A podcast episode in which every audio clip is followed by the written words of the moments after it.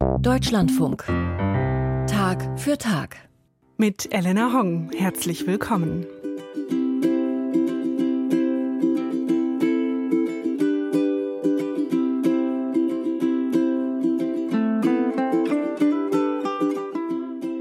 Die Spitze der Spitze des Eisbergs kam zum Vorschein, als am vergangenen Donnerstag die Missbrauchsstudie der evangelischen Kirche vorgestellt worden ist. Klar ist seitdem, es gibt noch sehr viel mehr Fälle als bisher bekannt. Klar ist aber auch, die Rolle als vermeintlich gute Kirche zu erhalten, war in der Vergangenheit offenbar wichtiger als Betroffenen zuzuhören. Wie verändern die Ergebnisse der Forumstudie das Selbstbild der evangelischen Kirche in Deutschland? Unser Thema bei Tag für Tag an diesem Dienstag.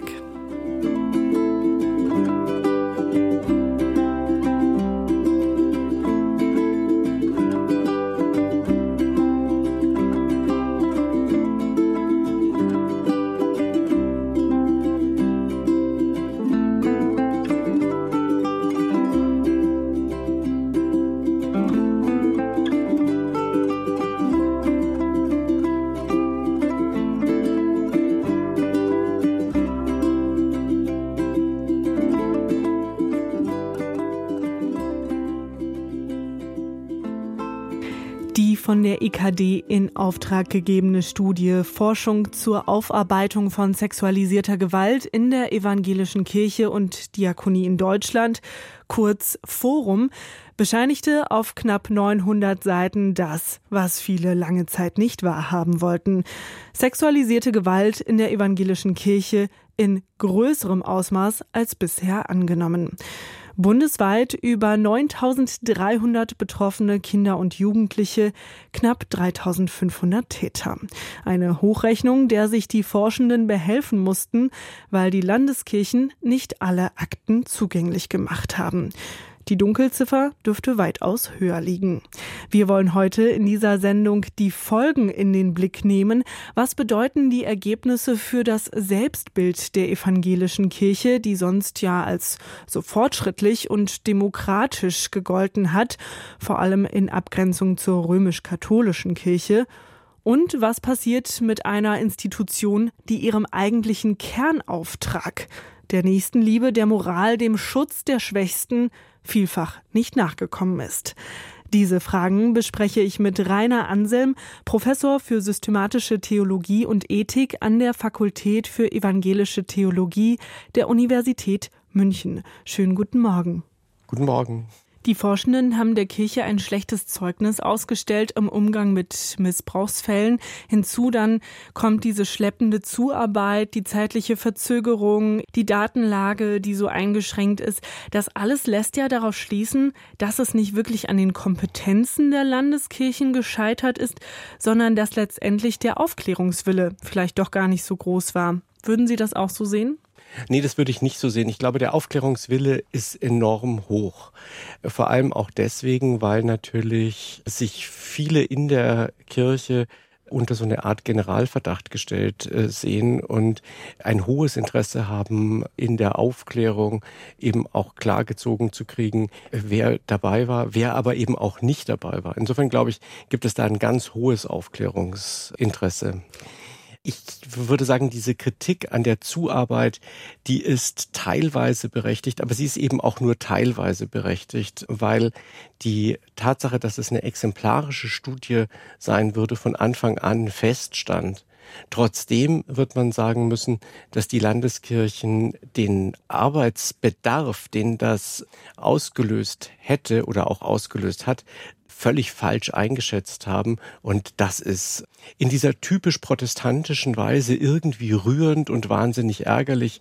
Ohne das jetzt irgendwie relativieren zu wollen oder verharmlosen zu wollen, ist das ja so ein Charakteristikum, was für Kirche ganz häufig gilt. Wenn man für sie positiv eingestellt ist, dann kann man diese Unprofessionalität irgendwie liebevoll als Markenzeichen sehen. Und wenn man aber selber was will und äh, gerade Aufklärung braucht, harte Informationen, dann nervt das wahnsinnig diese Unprofessionalität. Aber dass das tatsächlich ein strategischer Wille zur Vertuschung oder Nichtaufklärung gewesen ist, das würde ich doch bestreiten. Also man hat sich zu viel vorgenommen. Man hat sich zu viel vorgenommen und man hat die eigenen Ressourcen dramatisch unterschätzt und hat dann vor allem, als das deutlich wurde, daraus keine Konsequenzen gezogen. Entweder hätte man gleich von vornherein sagen müssen, wir können das nicht leisten aus verschiedenen Gründen und deswegen wollen wir im Grunde in einem repräsentativen Verfahren so vorgehen, dass wir ein Sample nehmen und das dann nachher hochrechnen. Oder man hätte eben sagen müssen, das ist eine so schwierige Situation für die Kirche. Hier müssen wir jetzt alle Ressourcen auf das konzentrieren und buchstäblich koste es, was es wolle, Zuarbeit leisten, weil man die Tragweite und die Bedeutung der Sache völlig unterschätzt hat. Etwas ganz Wesentliches, das die Forscher und Forscherinnen herausgestellt haben, ist auch das Rollenproblem der evangelischen Kirche. Lange wurde sie ja als die gute Kirche in Anführungszeichen wahrgenommen, demokratisch, partizipativ, fortschrittlich, den Menschen zugewandt und bescheiden. Sie erscheint in vielen Fragen auch zeitgemäßer als die katholische Kirche zum Beispiel. Wir haben die Frauenordination, die Trauung gleichgeschlechtlicher Paare. Was macht jetzt diese Studie mit diesem idealisierten Bild der evangelischen Kirche? Wird das dekonstruiert? Dekonstruiert ist vielleicht ein bisschen zu hart, aber ich würde sagen, es wird insoweit zurechtgerückt, als diese Studie sehr berechtigt darauf hinweist, dass die Welt nicht so einfach ist, dass es die Kinder des Lichts und die Kinder der Finsternis äh, gibt. Und dass auch das Progressive, auch das Fortschrittliche, sogar das Partizipative Schattenseiten haben kann, dass man auf die genauer hinschauen kann, vor allem auch genauer hinschauen muss dass es Ambivalenzen gibt. Und das heißt eben im Klartext, dass diese liberalen, fortschrittlichen, progressiven Positionen, auch die emanzipativen, partizipativen Strukturen eben auch ihre Schattenseite haben können. Etwas, ehrlich gesagt, was zum Protestantismus immer schon dazugehört hat, zu wissen, dass der Mensch ein hochwankelmütiges und ambivalentes Wesen ist. Aber in einer gewissen Hinsicht getragen von der Überzeugung, immer die moralisch Besseren zu sein, hat man diesen Teil der eigenen Existenz und der eigenen Tradition ganz gerne nach hinten rücken lassen. Die evangelische Kirche inszeniert sich als Helferin, die den Tätern Zugang zu ihrer Vergangenheit ermöglicht, indem sie diese über die Taten sprechen lässt. So heißt es in dem Bericht der Studie. Ein ich möchte fast sagen, wenn wir jetzt über diese Selbstdarstellung der evangelischen Kirche sprechen, ein fast schizophrenes Selbstbild, wird dieses idealisierte Narrativ der Kirche als Helferin, als Zuhörerin als auch Reformiererin, so zumindest zählt das der Journalist Georg Löwisch auf, jetzt nicht viel mehr fortgeführt, genau durch diese stolze Präsentation der Studienergebnisse. Man will die Öffentlichkeit beruhigen, es wird sich gekümmert. Also da würde ich sagen, das kommt drauf an. Ich hoffe sehr, dass es nicht in diese Richtung geht, sondern dass es dazu führt, dass Rollen, Einrichtungen in der Kirche stärker getrennt werden, so dass es äh, nicht immer zu solchen Überblendungen kommt, dass man eben selbst noch gegenüber den Helfern gnädig sein möchte, ja, sondern dass man hier sagt, wir brauchen klare Strukturen, in denen seelsorgerliche Zuwendung und dann durchaus auch schonungslose Aufarbeitung getrennt werden und das darf nicht konfundiert werden. Und dieses Kuddelmuddel der Rollen, das ist im Protestantismus der äh, vergangenen Jahrzehnte ganz stark vorangetrieben worden und hat meines Erachtens in diese Lage reingeführt, in der wir jetzt im Augenblick sind. Die Frage ist ja jetzt, wie kann man denn genau das reflektieren? Also wenn wir jetzt sagen, diese Selbstüberhöhung, diese Selbstgerechtigkeit, die liegt vielleicht in der DNA begründet, das äh, gehört zur evangelischen Kirche dazu. Man kann sich ja jetzt nicht am eigenen Zopf aus dem Sumpf ziehen. Nein, das kann man natürlich nicht im Blick auf die Akteure. Aber, und das würde ich doch sagen, eine der wesentlichen Charakteristika der evangelischen Kirche und ihrer Geistlichen besteht ja darin, dass sie diese nicht aufgrund einer persönlichen Berufung, sondern aufgrund einer akademischen Ausbildung in Amt und Würden kommen lässt. Also Pfarrerinnen und Pfarrer müssen akademisch vorgebildet sein. Und das bedeutet, dass sie eigentlich eine Reflexionsinstanz in Gestalt der akademischen Theologie immer schon mit institutionalisiert hat. Das gehört eben auch zum Protestantismus dazu. Und ich würde da jetzt und will da nicht pro domo reden für die Disziplinen und die Wissenschaft, die ich ja selber auch äh, vertrete, zu der ich da ja auch gehöre. Aber auch hier müssen uns als Theologien fragen, ob wir an solchen kritischen Reflexionsfeldern in der Vergangenheit genügend teilgenommen haben. Und es ist natürlich auch die Aufgabe an uns, dass wir jetzt hier reflexiver, aufarbeitender als ja so halb Außenstehende mitarbeiten und eben genau auf solche Ambivalenzen, blinde Flecken, Schattenseiten hinweisen. Trotzdem ist eine in Tatstrukturen verwickelte Institution in der Lage aufzuarbeiten oder braucht es auch staatliche Verantwortung? Ich denke, es braucht auch staatliche Verantwortung. Und zwar eigenständige staatliche Verantwortung. Hier zum Beispiel ist eins der Paradigmen, an denen der Protestantismus neu denken muss, dass es nicht so ist, dass selbstverständlich die Legitimität staatlicher Ordnungen erzeugt werden muss, dass sie durch weltanschauliche Gruppierungen, und das heißt natürlich dann im Klartext immer die eigene evangelische Kirche erzeugt wird, sondern dass man auch hinnimmt, dass zur liberalen Rechtsordnung, die das Individuum schützt, gehört, dass staatliche Strukturen eben auch ins Innere der Organisationsform von Religionsgemeinschaften hin solche Individuen schützt. Man wird also das überdenken müssen, ob das Selbstbestimmungsrecht der Kirchen nicht überdehnt worden ist, ob man das nicht noch stärker ausdehnen muss. Das typisch evangelische synodale Prinzip, das hat sich jetzt auch als Problem entpuppt. Es sei ja gerade der Föderalismus, der die Aufarbeitung verhindern würde. Das hat Detlef Zander, der Betroffenenvertreter im Beteiligungsforum der Evangelischen Kirche in Deutschland, kritisiert. Stichwort Verantwortungsdiffusion. Sind Hierarchien also doch nicht so schlecht? Also da muss ich sagen, das fand ich etwas kurz gesprungen.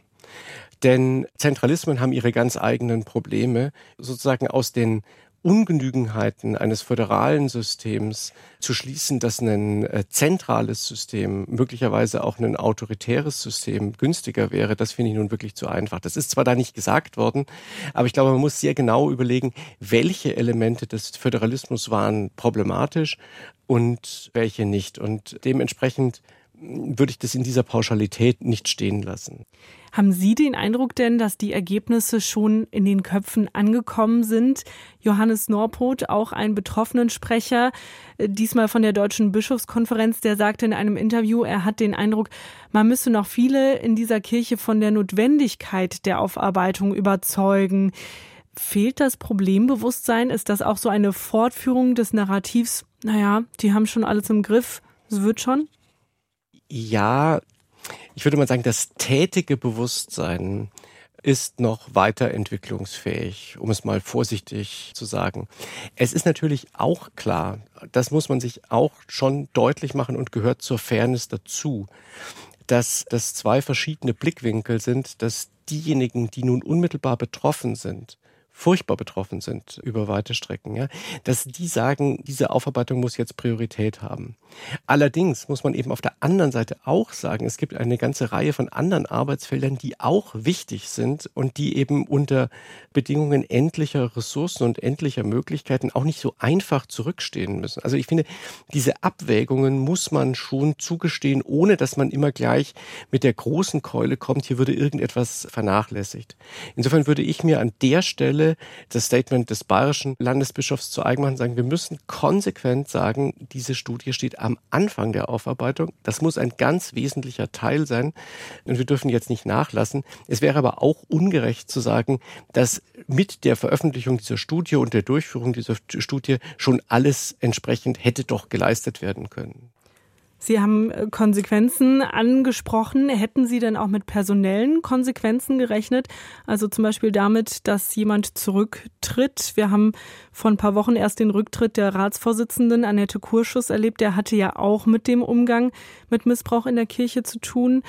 Bei der katholischen Kirche hörte man auch immer wieder Rücktrittsforderungen nach den Gutachten. Das wäre doch jetzt vielleicht auch ein Zeichen gewesen. Ja, aber auch da würde ich gerne differenzieren. Sollte noch deutlicher werden, dass einzelne Personen direkt verstrickt sind in Taten oder aber auch in unmittelbares Decken von Tätern, dann ist selbstverständlich, dass die zurücktreten müssen. Wenn aber Rücktritt nur die Aufgabe haben soll, symbolisch Verantwortung zu übernehmen, das ist sicherlich im politischen Bereich ein Element. Dann würde ich sagen, ist es eher unangemessen, denn dieses symbolische Verantwortung übernehmen ist in meinen Augen, wenn man so will, etwas zu billig, sondern es muss jetzt wirklich darum gehen, intensiv an Aufarbeitung und an Konsequenzen mitzuarbeiten und da helfen solche symbolischen Rücktritte nichts. Versuchen wir das Ganze mal auf die praktische Lebenswelt in den verschiedenen Ebenen runter zu brechen. Was macht das mit der Leitungsebene? Haben Sie gerade schon gesagt. Was macht das aber auch mit dem Gemeindepfarrer, der sonntags auf der Kanzel steht?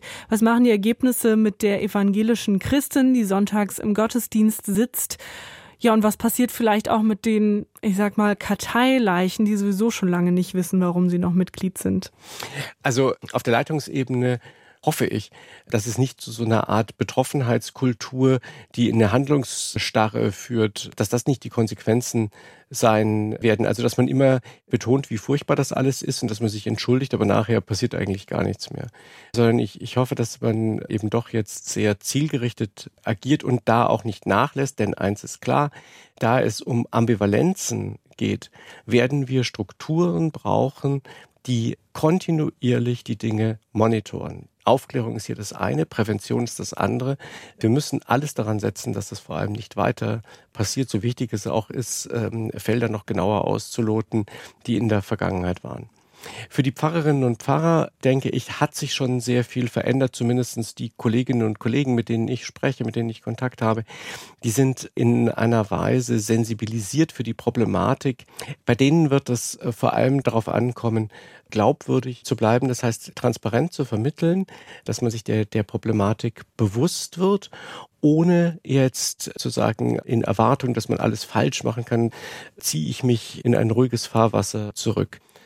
Für die Kirchenmitglieder selbst, also für die Engagierten, wird sich am wenigsten ändern. Auf dieser Ebene wird nicht so eine große Verunsicherung sein. Und das meine ich gar nicht positiv, sondern ich glaube, es wäre gut, wenn an dieser Ebene auch etwas mehr Bewusstsein eben für die Schattenseiten des eigenen sich Gutfindens deutlich werden würde.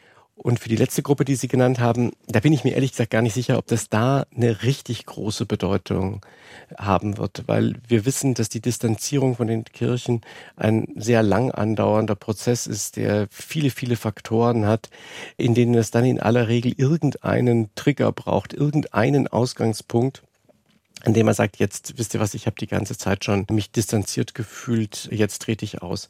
Ob diese Missbrauchssache hier so eine starke Rolle spielt, das wird man abwarten müssen. Nach den bisherigen Sachen glaube ich das eigentlich nicht, denn in dem Modell zu den Kirchenaustritten, was ich derzeit favorisiere und wie sich mir das darstellt, ist es doch eher so, dass diese ganzen Einzelfaktoren nur dann wirklich Wirkung entfalten, wenn eine länger andauernde Entfremdung von der Kirche und Distanzierung schon stattgefunden hat. Und dann ist es aber relativ egal, welcher Punkt es ist, ob es ein Umzug ist, die erste Gehaltsabrechnung, ob eben wieder so eine Meldung. Da gibt es dann eben den Punkt, wo man sagt, jetzt, jetzt packe ich es einfach. Da denke ich, sind andere Elemente wesentlich dominanter als jetzt diese Missbrauchsthematik.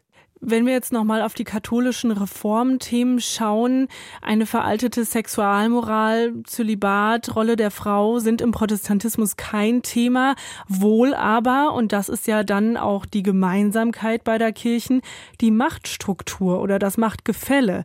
Denn wenn wir uns angucken, wer die Täter sind. Es waren fast ausschließlich Männer, die meisten von ihnen verheiratet bei der Ersttat, ein Drittel davon Pfarrer oder Vikare. Das ist ja vielleicht etwas, das in dem Maße vielleicht doch für viele überraschend war.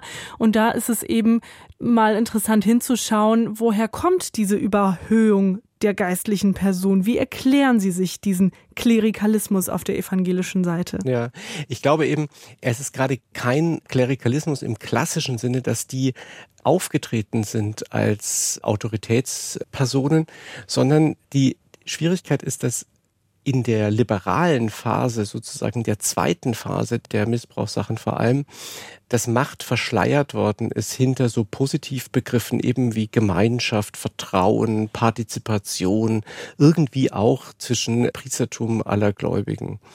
Und dann entstehen solche Strukturen, in denen man Macht und Hierarchiegefälle gar nicht adressieren äh, kann, denn das natürlich Pfarrer, in dem Fall muss man ja wirklich sagen Männer, häufig dann auch charismatische Orientierungsfiguren waren, das ist überhaupt keine Frage. Das gehört natürlich auch zu deren Persönlichkeitstyp. Und wenn man dann aber merkt, das passt irgendwie nicht und man ist gleichzeitig gebrieft auf so einen Gemeinschaftscharakter, dann ist es wahnsinnig schwer, diese durch die Faszination, durch die Rede, durch die Personalität ausgeübte Macht eben dann, die nicht durch Gewalt oder sowas zunächst zum Ausdruck kommt, richtig zu erkennen und sich zu wehren und auch Hilfe zu holen, wenn es dann tatsächlich zu Übergriffigkeiten kommt. Gerade verdeckte Macht ist besonders gefährlich, weil sie so schwer Gegenkräfte aufbauen kann. Mhm. Das ist ganz spannend, was Sie beschreiben. Das ist ja eine Art Paradoxon, kennen wir auch aus dem Therapiekontext. Ohne Vertrauen zum Beispiel funktioniert ja Seelsorge nicht oder nicht so gut. Auch in der Gemeinde, um zu wachsen, auch geistlich zu wachsen, muss man sich eben öffnen und gleichzeitig mhm. macht man sich dadurch verletzlich. Jetzt ist ja so ein bisschen die Frage, wie kann man mit dieser Spannung umgehen und wie kann man vielleicht diese Macht auch abbauen? Also würde es zum Beispiel schon was bringen, wenn der Pfarrer Sonntag seinen Talar weglässt, die Kanzel abschafft berufliches und privates stärker trennt, also Leute vielleicht nicht mehr zu sich ins Pfarrhaus einlädt. Ist das vielleicht schon ein erster Schritt? Ja, also vielleicht nicht alles in der gleichen Weise. Also eine, eine klarere Trennung zwischen beruflichen und privaten, das würde ich sagen, ist wichtig. Und wo man es verschleift, da muss es explizit gemacht werden, dass eben Freundschaft als persönliche Freundschaft was anderes ist als christliche äh, Gemeinschaft. Ob der Talar da förderlich oder hinderlich ist, das weiß ich gar nicht mal so genau. Der Talar markiert natürlich zunächst mal auch Autoritätsgefälle. Das kann vielleicht auch was Produktives haben, aber nochmal Rollentrennung, und sich bewusst machen, dass Machtverhältnisse äh, da sind und äh, dass die unvermeidlich sind, insbesondere wenn Ältere mit Jüngeren zu tun haben und die müssen einfach transparent gemacht werden. Und ein zweiter Schritt ist das Festlegen und Aushandeln von Kriterien. Ich glaube eben, dass die Liberalisierung der Sexualethik so notwendig die war angesichts einer furchtbar prüden und verklemmten Situation der 60er und 50er Jahre. So sehr aber hat die auch die Maßstäbe geschliffen, so dass gerade Heranwachsende auf der Suche nach Maßstäben sich kaum mehr an etwas festhalten können und, wenn man so will, fast buchstäblich schutzlos dem ausgeliefert ist, der sagt, ich mache die Regeln hier, ich sag dir, was in Ordnung ist.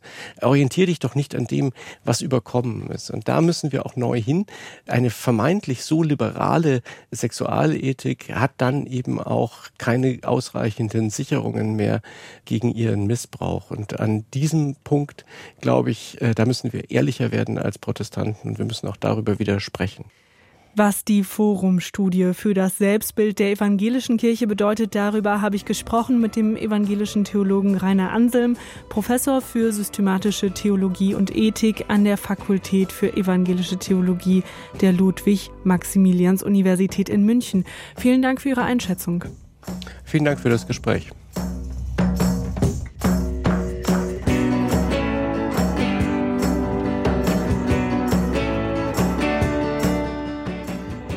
Das heutige Gespräch mit Professor Anselm haben wir vor der Sendung aufgezeichnet.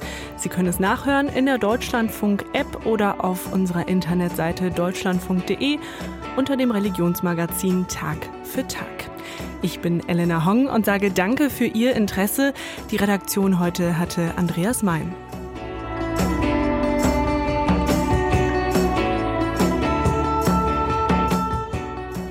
Schwierigkeiten mit der Sprache am liebsten allein. Das sind typische Merkmale von Autismus-Spektrumstörungen.